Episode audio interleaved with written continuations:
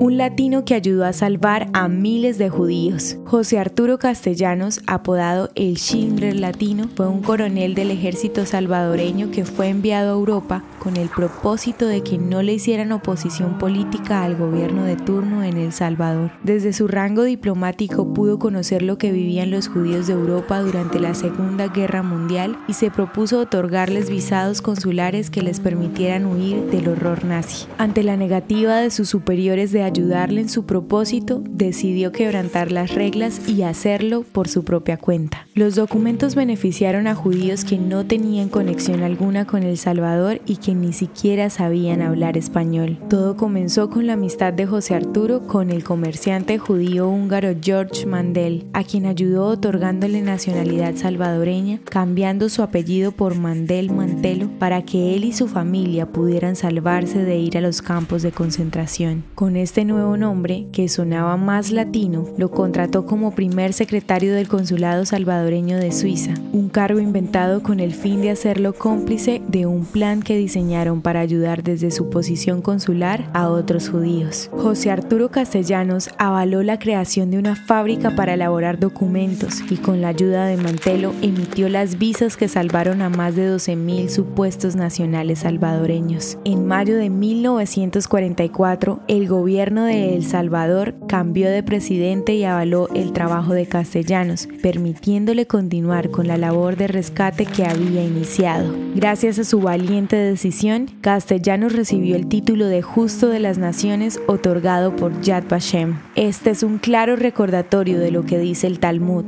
Quien salva una vida, salva al mundo.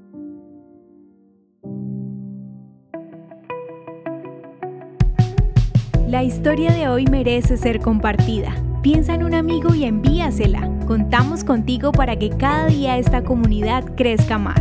Gracias por hacer parte de Audio Historias de Israel. El contenido original de Audio Historias de Israel fue provisto y realizado por Philos Project.